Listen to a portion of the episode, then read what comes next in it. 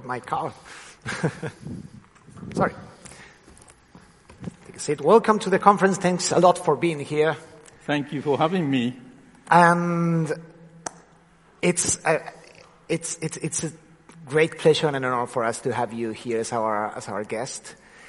And first, I'd like to, to know more about, uh, because you've got a super long and, and fruitful trajectory, but how did you end in games? Because that wasn't a, like a very common career path back then. so, um, I joined Sony, Sony Corporation, the electronics company, uh, in uh, 1986, uh, straight out from college in Japan. And uh, at that time, Sony was not making video games. You know, Sony was making personal computers that play games, and uh, I was a huge, you know, video game fan. And uh, I was thinking when I joined Sony, maybe in the future Sony will make a video game. just uh, imagining, and uh, it just so happened that you know, in 1993, uh, seven years after joining Sony, um, I was called in uh, by my former boss at Sony uh, that uh, I should meet with this person named Ken Kutaragi. And at that time, I was working in a personal computer department, business group, helping the Apple computer. I don't know if you knew that Sony made the first um, um, portable Macintosh uh, called PowerBook 100, the smallest one you know, uh, Sony designed and manufactured on behalf of uh, Apple Computer. So I was in that group, uh, interfacing with uh, Apple people. But because my boss, former boss uh, in the corporate, knew that I was a big, huge uh, video game fan, he wanted me to meet with Ken Kutaragi. So I went to meet Ken, and at that time in 1993, Ken said that uh, sure you know the Silicon Graphics workstation. That was used at the time to create the uh, pre-rendered CGs uh, for movies or you know TV commercials. Um, he said, "I'm making a video game system as powerful as Silicon Graphics workstation, and I'm going to sell it under $500." And I was like, "Wow, you know." this, this person is lying. it's impossible. Uh, but, but being polite, I was like, oh, Taragi-san, that's amazing. And uh, so I went back to my former boss and said, well, you know, Ken is a liar, isn't he? And uh, my former boss said that, no, I trust uh, uh, what Ken is saying. And I'm like, really? Can I join the group? So it turned out it was an interview. And uh, luckily I was, you know, I, able to join Ken's group. At that time, Ken was has only the engineers making, you know, the first uh, PlayStation, and I was the first non-technical person to join the team because I didn't know that at that time the company was uh, trying to move that uh, project, Ken's project, from the R&D stage to the actual, you know, uh, business stage, mm-hmm. and they started to assemble all different kind of people. And it turned out two weeks after I joined the Ken's team, my former boss came as the head of the department. Oh. So he was assembling the people he knew uh, uh, uh, he could use. And I was so lucky to join Ken's group in February of 1993. Uh, and I started uh, talking to Japanese video game companies, uh, trying to, you know, convince them to make games on PlayStation. And the company, Sony Computer Entertainment, was formed in the November of that same year, about one year before the launch of PlayStation. And at that time, uh, the whole company was 80 people. And we had this celebration party in just one room in, in a hotel in Tokyo. And uh, everybody was there. And I was given the uh, uh ID number 32. Yeah, because they label from the very top, you know, president and vice president and director. And I was like a manager level, so I was like a uh, employee number 32.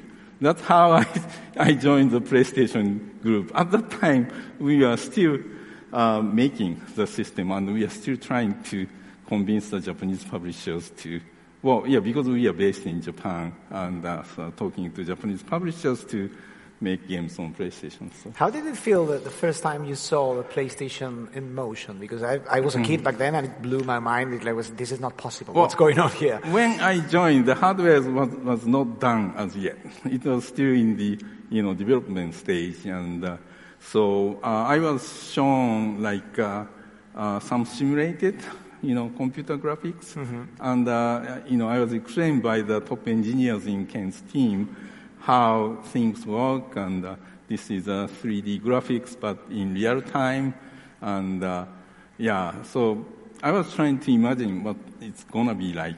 But when the uh, team started to make some demos, uh, I don't know if you saw the dinosaur demo. Yes. It was like, oh my god. That brings some memories.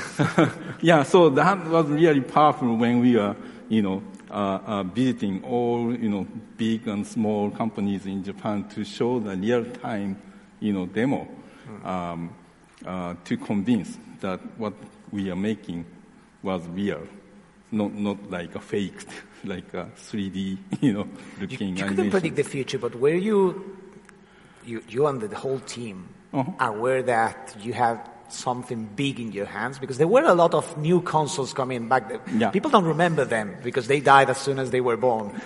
but did you, were you aware at some point that this is going to be big? This should work. This one should work. Well, technically speaking, I, yeah, I, I couldn't believe what the team was making. Like Ken was, uh, um, you know, of course exaggerating in, in when he compared to Silicon Graphics. You know, the trick that the team made was to really reduce the resolution and be able to really focus on the computation into the, you know, smaller number of pixels to make it real time. Um, but uh, yeah, we, we are all excited about the uh, technology that the core team was making. However, you know, everybody says that you know the video game system is nothing unless you have a game, right? Yeah. Great game that take take advantage of of the system's capability. And because the PlayStation was like uh, you know 3D graphics system was totally different from how the video game system, you know, arcade or consumer systems were made. So when we visit different companies, there are only a small number of companies who were doing the like 3D uh, games already on the arcade, like Namco, who understood what we are doing and were very excited and uh, committed to make games on. All the other companies making, you know, traditional like a 2D, you know, background and the sprite kind of games were saying, there's no sprite, there's no background, you know, how can we make games, right? And uh, people are aware of the 3D games, but uh, the genre was very limited to like racing games or, you know, shooter, like a space shooter. So they are like, uh, well, you know, 3D is great for racing or shooter, but maybe not, not the kind of games we are making, like RPGs or um, so that was the challenge. So we, we are totally aware of the challenge and we are coming from the consumer electronics company. And as you said, there are many other consumer electronics companies who tried and failed, right? And the video game publishers are very skeptical. And uh, some people are very nice, but they said that, well, you know, Sony, uh, uh, you know, many companies failed. It's not easy to do video game. Apple tried and failed, for instance. You mentioned Apple Even before. Apple, yeah. And uh, so, you know, one publisher told us when we visited, come back when you have sold one million units of uh, PlayStation. And uh, that became our goal internally. And actually, the marketing department even created the TV commercial saying that we're going to sell one million units. That was the tagline. and we did it. and we went back to the publisher. How connected was the Japanese games industry back then with with American Europe? Uh, because things have changed a- lot. Yeah, Internet yeah. wasn't that common back then. Yeah. So maybe at at that point it didn't feel like a worldwide effort. You were doing it more like a, for the Japanese market, and then you jumped to the rest of the world. Or from the get go, you were doing it with the whole world in mind. Well, if you know anything about Ken Kutaragi, Ken's vision is Ken- he know, thinks big, huge, right? right? And of course, you know, he was looking at the global market because technologically speaking, no one else is doing something like PlayStation at the time for the consumer uh, product. So, uh, of course, you know, he had a huge ambition, but from business standpoint, we are like, uh, you know, newcomers, you know, we didn't have a strong lineup of titles at that point before the launch, other than like um, Ridge Racer, that was really key title. So the practically keep speaking, you know, selling one million unit, you know, within the first year or something like that was like uh, our goal, like a business goal. Uh, and uh, uh, so we are lucky that because we are part of Sony, uh, we are subsidiary of Sony Electronics and Sony Music Japan, like uh, you know, uh, two companies. Uh, we had a group company uh, under Sony, uh, so we quickly the uh, branches were created in London and uh, in in the U.S. Uh, so we had the counterpart, not part of us, you know, part of big Sony. So it was not like uh, yeah, kind of interesting relationship, but they had their own you know business goals. Uh, and, but they had committed some resources to handle the launch for in all you know market. So we are we are uh, from the beginning you know looking at the global market. Then the console came out. It was Yeah. a massive success. New player in the in the when, when no one was expecting it because you had like Nintendo, Sega, computers. That was Mm-hmm. it. Then suddenly you've got a new a new console on your on your hands in the market. And how were those first years? Because I, I guess it was super busy, Well, flying from one place to another. May- Maybe people in the US or Europe at that time may not be aware that actually we struggled uh, in Japan. The first year was great. Like, like I said, we quickly sold one million unit and we got, you know, commitment from most of the Japanese publishers. Um, but we had the Sega Saturn as a competition, and Sega had a really strong second Christmas, the uh, uh, 1995, the second Christmas, that the Sega Saturn and the PlayStation launched, you know, in, in December or November, December of uh, 1994, the year before. And uh, the first year was uh, neck and neck, but the end of the year, second year, they had Virtua Fighter 2, and uh, they had another game that was really, really strong, and we didn't have, have a strong lineup, so we were kind of str- struggling in Japan. But the, luckily, in the US and Europe, we had additional, you know, strong titles, so the launch there went really well. Um, but things all changed when we, I was in the third party relations department and uh, we were able to convince uh, Squaresoft.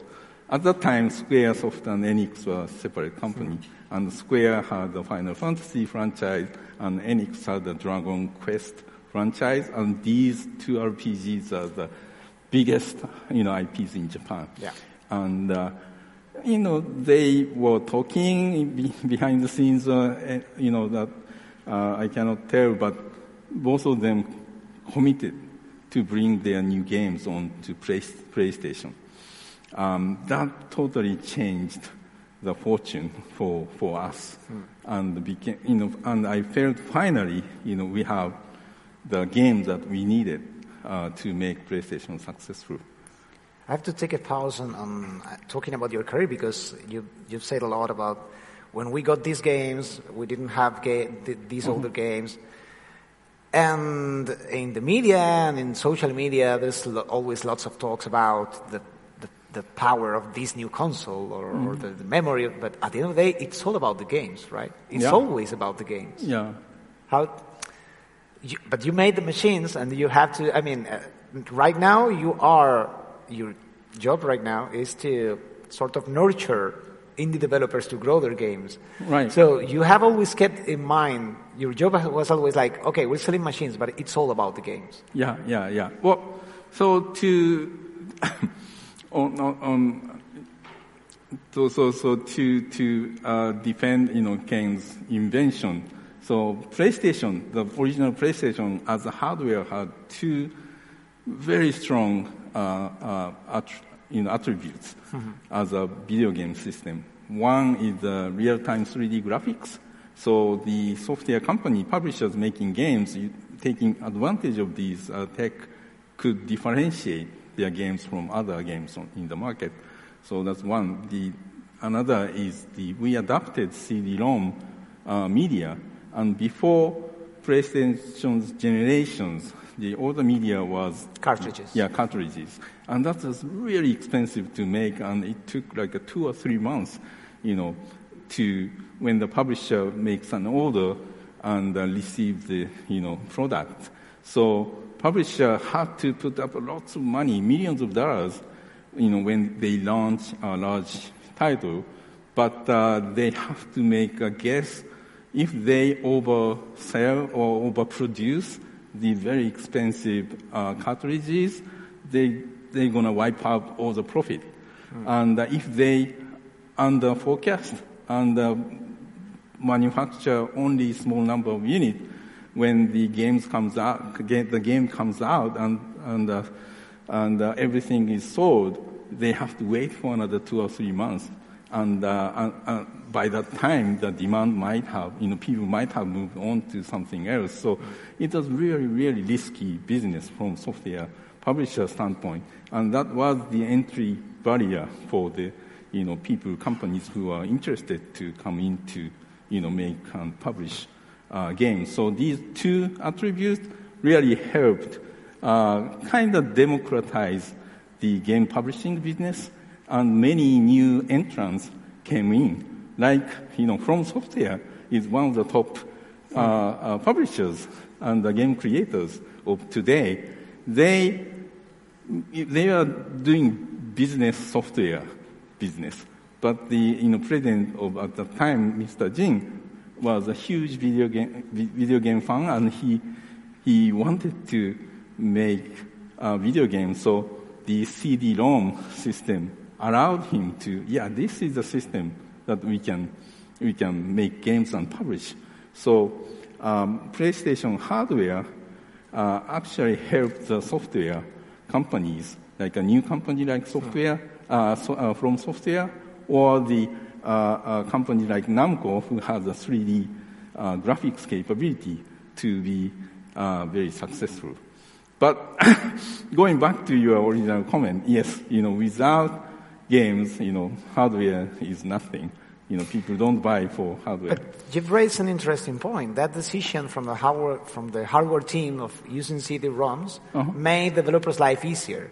Yeah. That's something that, that, that, that we've seen also across the, the lifetime of PlayStation as a console. When the consoles were more approachable, their success was faster. And their PS2 was, uh, I, I'm not a developer myself, but I've heard it was uh, comparatively easy to work with. Uh, people struggled at first with PS3, then PS4 went back to a more uh, an easier architecture. When you're designing or you're promoting a console between developers, you have to think of all that potential, right? You have to create a potential for developers to use. Yeah, yeah. So that was a huge uh, challenge. You know, when we launched PS3, you know, some some of the people here were with us. Uh, it was so difficult to make games on PS3 because the architecture was so unique and uh, nothing like that. Uh, so um, the on one hand, it's great to have this, you know, very strong, you know, 3D capability, PS1, PS2, PS3, compared to other systems available at that time was very powerful. And uh, Ken's approach was, you know, top engineers can overcome any technical hurdle. That's true. Yeah, but it they can. Yeah, they can, but it doesn't mean that, you know, everyone can have a good Hmm. time or, you know, efficient time making games on, right? So PS1, PS2, luckily, you know, most of the developers were able to overcome the challenges, but PS3 was so difficult that the, um, uh, the company had to completely change the approach, you know. So Ken moved on, and uh, Kaz Hirai, you know, was the head of the SCEA, you know, at that time became the uh, president of uh, uh, Sony Computer Entertainment. succeeding Ken. And that was after, right after the launch of PS3 because PS3 was so hard and uh, the, you know, usually when a system launches, the engineering team move on to the next project. And uh, so Kaz uh, took over the company and wanted to totally change the approach from, you know, technologically advanced, difficult to make games kind of approach to technologically, you know, okay, but very easy to make games on, you know, system and uh, moved the architecture to uh, pretty much PC-like architecture. So anyone who's making games on PC are familiar with the with the yeah. architecture. And uh, uh, in addition, Kaz wanted the software team, game team, studios, first-party teams input into the designing of the hardware itself. So I was um, uh, head of the worldwide studio. You know, Kaz made me uh, that. Uh, so Kaz asked me to move from the U.S. I was I was uh, in the U.S. at that time in 2008. Uh, Kaz asked me to move, back to Japan to work with the hardware group. Uh, the team hardware team started uh, two projects, PS Vita project and PS4 project, you know, in parallel. And uh, so, so we, you know, um, um, company, you know, asked Mark Cerny to join as the, you know, lead architect of both of the systems. Mm-hmm. And uh, my role was to, when hardware teams comes up with a question, there are many different, you know, technological options uh, to adapt to new system like PS Vita or PS4. And uh, uh, my role was to connect the right game team to the uh, hardware team to discuss, you know, what's the best option and ask hardware team to make a prototype and the, get that prototype into the hands of the game teams and the game teams makes a prototype game and, uh, you know, share that result and discuss what works well and what's working and what's not working. So that's how the PS Vita, PS4, and the new controllers, uh, DualShock 4 uh, features were designed. Uh, so that was a really, really key, big change, um, moving from, uh, you know, supercomputer-like uh, peaky hardware architecture approach, which worked very well, you know, during PS1, PS2 time, to uh, more, you know, uh, familiar architecture to the software, game software developer, starting with PS Vita and PS4.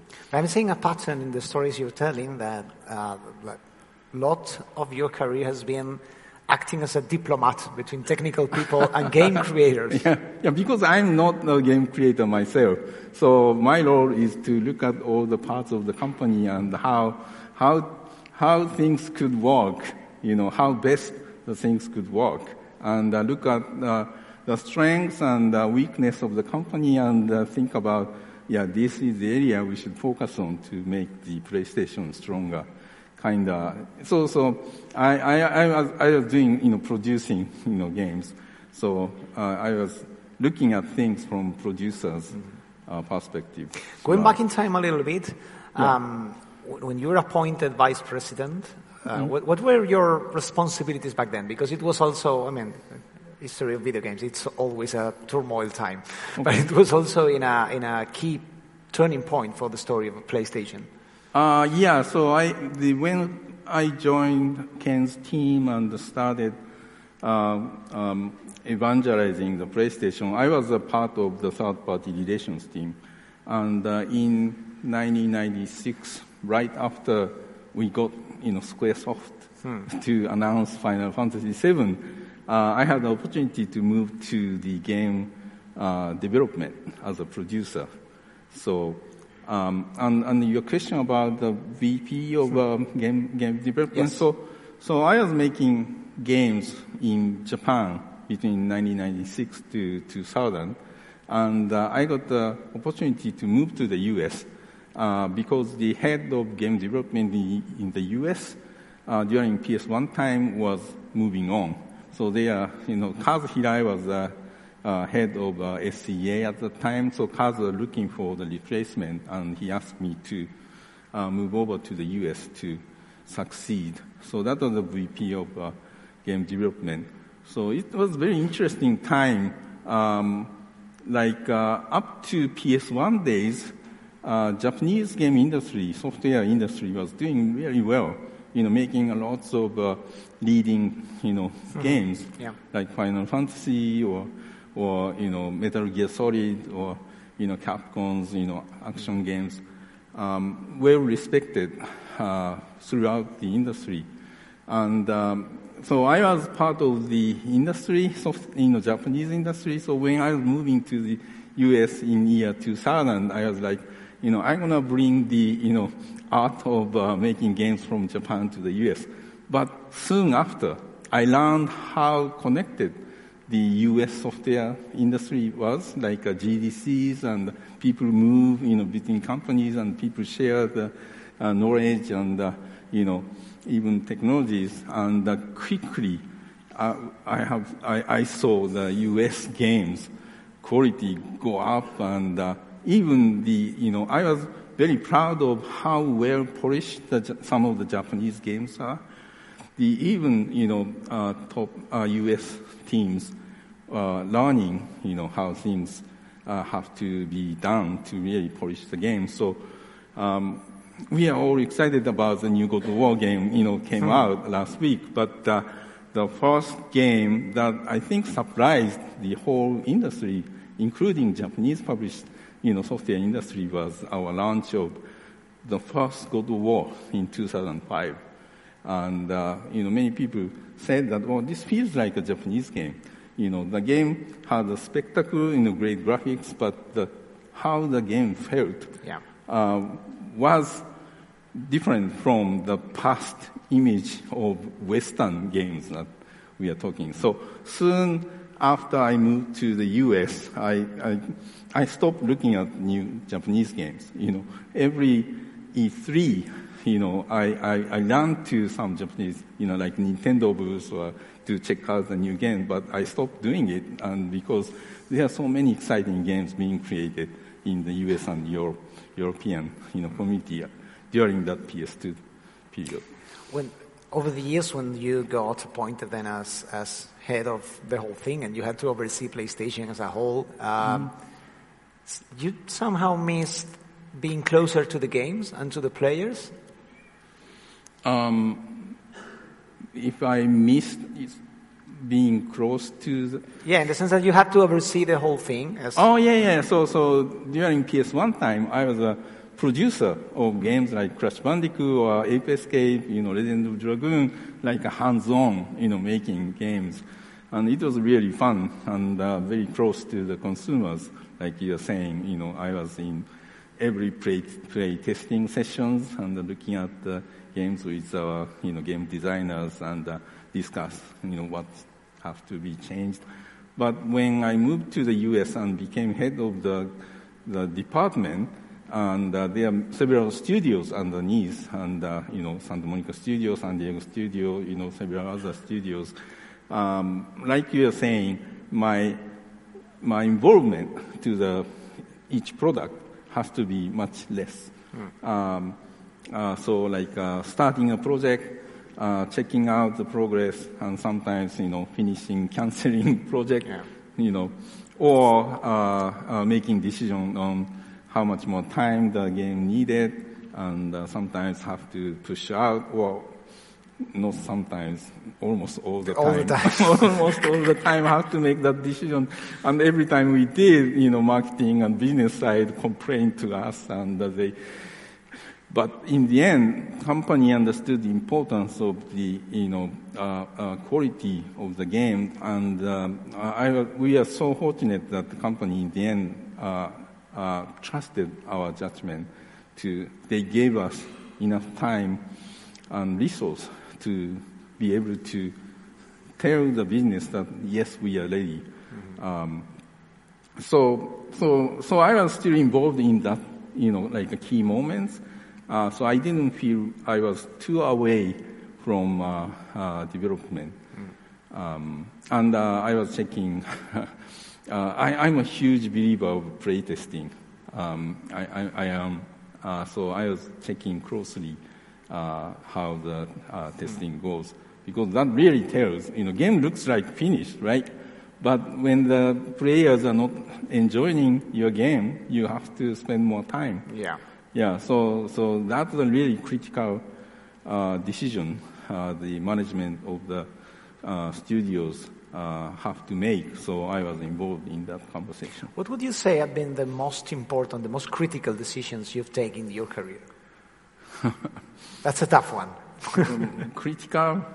What what the word mean? Critical? Like turning points in your career, in the story of your company, where you had to take a difficult decision, a challenging decision. Um, well, there there are certain times, you know, looking back, I I wish I I had uh, courage to stop project earlier or um, yeah, but uh, I, am very optimistic kind of person, and uh, so I tend to forget the bad things. And uh, I don't mean necessarily bad things, though. Uh, it, it, can be good decisions, but good decisions, good decisions. You know, crossroads where you think this mm. would have been very different if I had done something else, which doesn't mean that your decision was a bad one.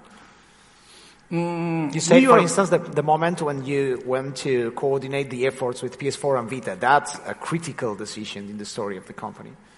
Um, well, in hindsight, it worked really well. The other thing I, I, I felt I, I did well was to connect the studios.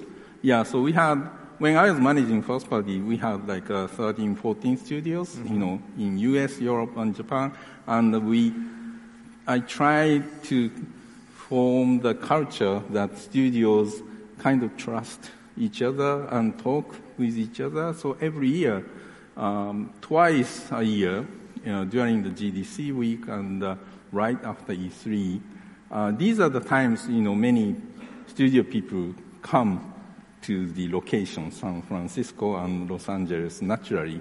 So we set up additional internal event. Um, uh, around these two big mm-hmm. uh, uh, video game events. And studios talked to each other, presented what they are working on, what the new new approach or new tech that they developed, or what are the problems you know they encounter. So doing that, uh, you know, over many years really created this trust between different studios. So I talked about the conversation between studios and hardware teams, but before that function, we had this culture of uh, between you know inter-studios communication, and that really helped to organize information to the hardware team as well. So uh, that I was very proud uh, that I was able to make an you know impact and each product, you know, we are so fortunate to have very talented people in, you know, studios. So um, the the quality of the titles that the PlayStation published first party are really coming from these, you know, creative minds. So we are just lucky, and uh, my role was to support them. Then at some point you moved to to indie games, to yeah, developing yeah. relations with indie games. How, how did it feel the, the, the, change? Because it's quite a change of pace, I guess. To uh, absolutely, your... absolutely. So it was uh, uh, November 2019, like uh, just three, year, three years ago. Um, so I was doing the president of Worldwide Studios o- uh, over 11 years at the time. And uh, Jim Ryan was like, you know, let's move the studios to the you know new new generations, and uh, uh, he offered me this new role. He created this new role to uh, support indies because at that time, you know, at the launch of PS4 period, PlayStation was seen as the place for to enjoy indie games, and the indie developers uh, we supported very well.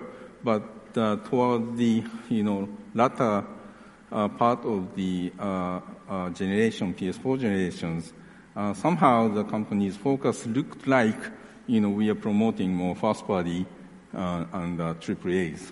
And so I was on the uh, receiving end of that focus Yeah. to support first-party titles. So, but I was a huge indie game fan myself. Uh, that I, I had shared that concern uh, of uh, if we are losing, you know, uh, focus from supporting uh, smaller developers.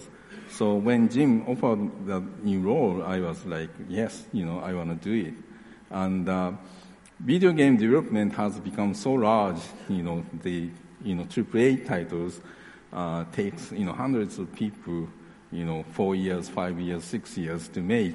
Uh, so it was, you know, amazing, you know, job for me to manage these studios, but it was a kind of slow uh, uh, process. But indie games, there are hundreds of games, thousands of games, like uh, on Steam, 10,000 games uh, get released, you know, in a year, right?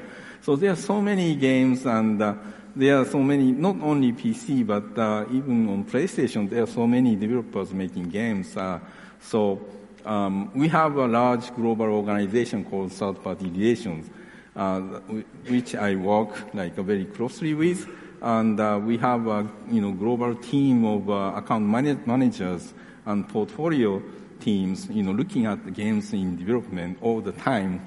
Uh, so. So I have, I, I just joined the activities and uh, I have this fortune of meeting with developers and uh, receiving the games in development and give them some feedback or sometimes, you know, join the conversation to ma- make decision on the uh, uh, games to partner with. Uh, cer- certain number of titles, uh, third-party relations strike a deal to bring uh, game to uh, PlayStation as a you know limited you know console exclusivity or something like that. And so the pace that you mentioned is totally different. Every every day, if I want, I can try new games in development. it's really really fun to do. I, this is a personal uh, position I've got, but I, I feel that indie games from like six, seven years to today Yeah. are the innovation in game design happen. Mm-hmm. Then that translates to AAA over the years, or AAA is where the technical innovations happen, but you can experiment with a smaller game that doesn't have a 100 million budget. Do you share that view?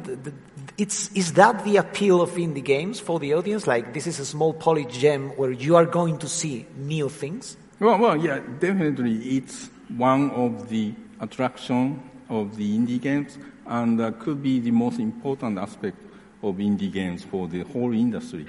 Like you're saying, you know, spending over $100 million to make just one game, the publishers cannot take too much risks, like uh, works on a genre that didn't exist or something like that. So the you know smaller teams, um, they many of them make games because they believe in things. They don't have to go through the approval process or like that. Well, they have to pitch games sometimes to get fundings, but uh, still, publishers, indie publishers want games that developers believe in making. Not, you know, they don't want to be asked, you know, what their publisher is looking for. So the, when the, in, in the small number of people, creators believe in something, even that doesn't exist, maybe because something that doesn't exist, they want to make that game for themselves. And that create a totally new game mechanic or sometimes even new genre, right? The whole uh, new new uh, era of uh, gaming.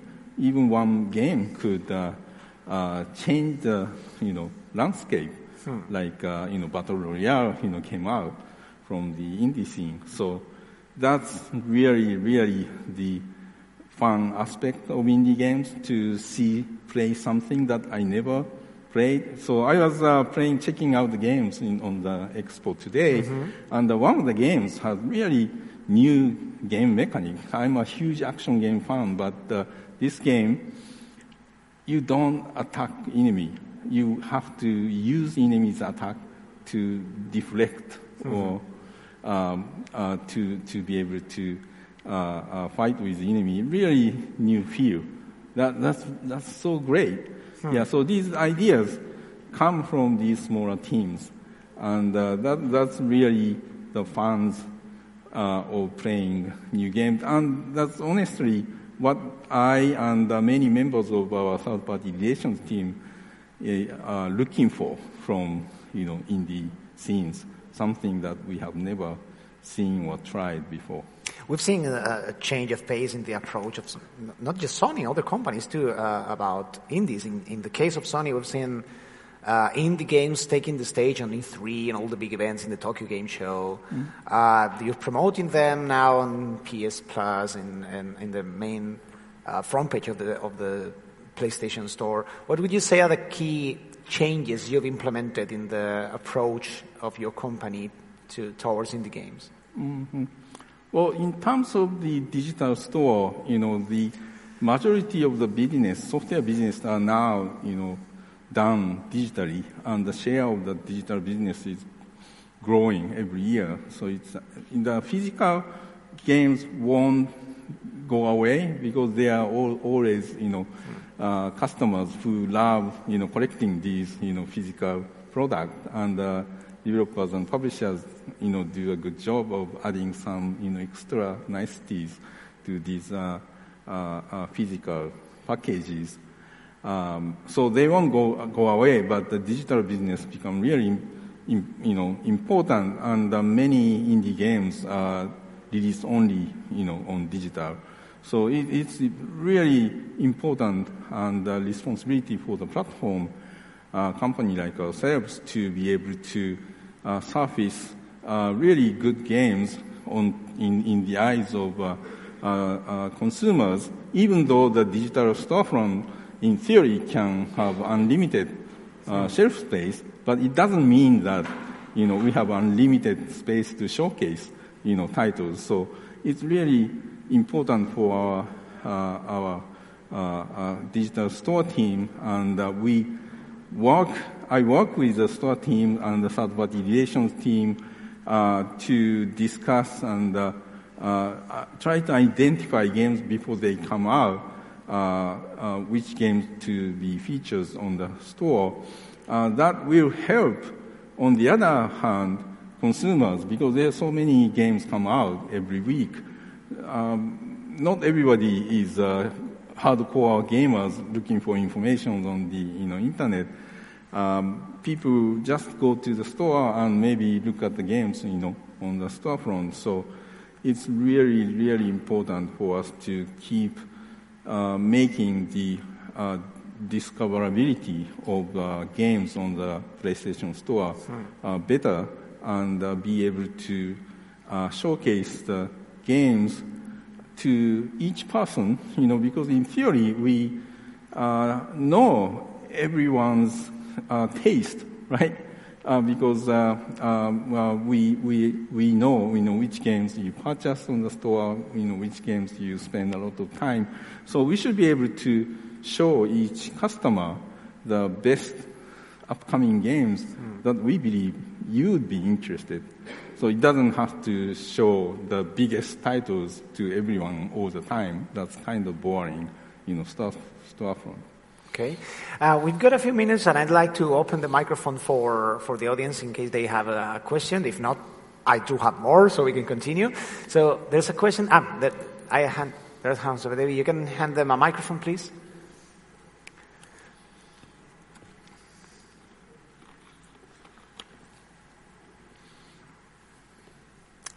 Por aquí. Si alguno queréis hacer la pregunta en español y que yo la traduzca, no hay problema. Just telling them that I can translate for them if they want to speak in Spanish. Check, check. Uh, congratulations on, your award, uh, Yoshi San. Uh, it is really nice that you uh, reminded of the uh, dinosaur demo for the PSX, and that that's really legendary for PlayStation fans. And another thing that had a dinosaur demo, if I'm correct, was the uh, Project Morpheus, which then became the PSVR. So I wanted to ask you, how do you feel about, uh, you know, VR in general, and how excited are you about uh, PSVR 2 coming really, really soon? How I'm feeling about PSVR 2? Is that your question? I'm, I'm super excited. Excited. yeah, well, VR is you know, I was heavily involved in the uh, uh, making of uh, PSVR. Like, like I explained, Kaz Hirai put, put me in the position to bridge between the hardware and software teams. And actually, PSVR project came from as a grassroots work from multiple studios, like uh, Santa Monica Studios used the God of War on PS3 to create the handmade VR system. That was really insp- inspiration when, when I tried it. I was a Kratos. it's unbelievable. Yeah, so um, VR for the first time, um, um, the video game world is not behind the screen. It's you know surrounding you, and uh, PSVR and the first one and uh, Oculus Rift and uh, you know Valve um, system. These are uh, the first generation of consumer VR systems were just just enough, you know, good enough to make it comfortable and uh, enjoyable. But we all knew that with more resolutions, with more power, with more interactivity, you know, everything techni- techno- technically speaking should be and will be improved. Uh, so uh, because of the console life cycle, we waited. Uh, the launch of PSVR was uh, 2016, so uh, we announced the launch of PSVR to next year. So it's seven years. We, we waited, you know, for seven years mm. to release the new experience. And uh, the challenge of uh, VR systems is unless you try it, you really don't understand. So, of course, you know, uh, people in the company, we have, we've been using it and we know how great it is uh, to be inside the uh, world of Horizon and uh, you look, look up and these, you know, tall necks, you know, walk, you know, behind you. Um, but, but, so, so I, I'm, I can't wait to uh, have more people try it. You know, it's very limited uh, at, at, this point. Even you know, journalists uh, are limited. Only limited number of people have tried it. Uh, so, so I, am looking forward to get more people to try PSVR 2 and start writing about it, talking about it, so that uh, um, everybody have a better idea mm-hmm. what we are bringing to the market. Thank you. ¿Había alguna pregunta ahí atrás también? Uh, first of all, thank you for the talk. It was, I found it super interesting. Uh, you discussed how important it is for new hardware to have games already developed when it's coming out. So I wanted to ask you how Sony handles um, talking to developers before, for example, PlayStation 1 was developed. You have to have developers to develop a game for a console that is not finished. So how do you do that? And I don't know if my question is, did you understand the question? Can you si me puedes repetir en... Eh, que como... Yeah, echo, so. eh, yeah, es que hay bastante eco aquí arriba, entonces vale. no oímos muy bien. La pregunta es que cómo se hablan con los desarrolladores antes de que la consola salga y ah. con cuánto tiempo de antelación para que cuando la consola salga ya tengan los juegos producidos. Ah, vale, vale, vale. vale. How, how, how are the talks between you, between a platform and the developers before a console comes out? And mm. how long those, those talks can happen? I mean, if you need a year for you to pitch the, the platform to these uh, developers or two years, three years, just a few months? Oh, like, like uh, when we launched PS5 yes. or PSVR 2. Or so the PSX. Like the, oh, the, PlayStation 1. Yeah, so PlayStation 1, uh, so we started um, uh, uh, pitching to pub, you know, Japanese publishers in two, 1993, uh, like right you know, after I joined Ken's team. And we launched uh, PS1 December of 1994. So it was about two years before. Uh, but at that time, we didn't even have a prototype hardware to show. So it was a simpler time, you know, smaller games, simple system. Games were being made, you know, in one year or so by small number. So, so that was the time. But now it's much more complex, you know, big, mm. you know, games. So, um, so you know, developers would need more time if they are to start from scratch. But in many cases, you know, especially moving from PS4 to PS5, the architectures are similar. So it's, uh, I believe, uh, have, uh, the developers have the easiest transition when you know you are making or you experience making games on PS4, making games on PS5 is a really smooth transition. So um, it wouldn't have uh, needed a long time to Yeah. to uh, before the launch.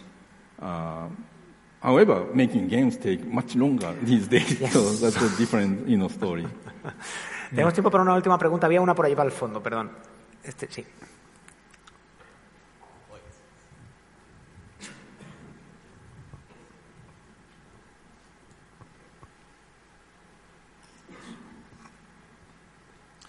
Well, first of all, thank you for the talk. It was very interesting. Um, I would like to ask, uh, where would you draw the line in your experience between uh, what would be an indie game and what would be a AAA game? You mean the, the bound, eh, el, ¿qué los diferencia? Sí. ¿Cuál? Um, what would you say is the difference between an indie and a AAA game? Because the boundary can be blurry at these times. Well, yeah. So I, I would say indie game is uh, uh, indie game when the developers believe they are making an indie game. okay. yeah. So it, it, you know the other way to say is uh, you know indie games is great because uh, developers have you know complete creative uh, control. Um, so you know there are many bigger indie studios like uh, some studios have 50 people already well funded, but still as long as they are they have the indie spirit, I think you know we can call that indie games. In one of the, I was reminded in one of the interviews I took, I explained the line between indie games and not indie games could be the, when the Fall Guys was launched, it was indie game. But nowadays, you know, Epic Games put a lot of resource to the Yeah. developers, and probably we won't call Fall Guys indie game anymore. So hmm. somewhere in between, there's a line. So before we go, this is an indie conference. It's a conference for indie developers. Yeah. So I'd like to ask you if you have some uh, words of inspiration, some piece of advice you want to share mm-hmm. with mm-hmm. the developers mm-hmm. attending the conference. Yeah, well, the many, well, I, I'm, I have been fortunate to go to many, uh, to like an industry event with awards, and these days, you know, almost every award have uh, um, indie games as a, you know, finalist of the game of the year, and in many cases, when I was managing first parties, our games were beaten by indie games, you know, to take the uh, best game of the year awards. So that's the power of indie games, you know, compared to other form of entertainment. You know, there are indies in like uh, music or movies, uh, you know, but uh, the impact that indie game can have, even made by a small number of people or even one person anywhere in the world, could make a huge impact to the whole industry. And that could, you know, generate a lot of uh, revenue and uh, reputations quickly. So um, it's such an amazing um, time that everybody is now in making games. And uh, making games is hard, and there are so many people making games. So it's really hard to get your games being known by people. But still, um, I believe in the medium and I believe in the creativity of uh, game developers. So I, I want you to keep trying. Thank you very much. In my name and in the name of the festival of this conference, we want to thank you. We want to thank you for your whole career, for all the all that you have made for the games industry that we love so much. Without your career, without your decisions, without your work, the games industry wouldn't be the same. The, the history of games wouldn't be the same. I want to thank you in my name and in the name of the conference for what you're doing right now for indie games. And for all those reasons, it is an honor for us to present you with our honorary award for this year. Thank you very Thank much. Thank you very much and congratulations. Thank you. Con todos ustedes.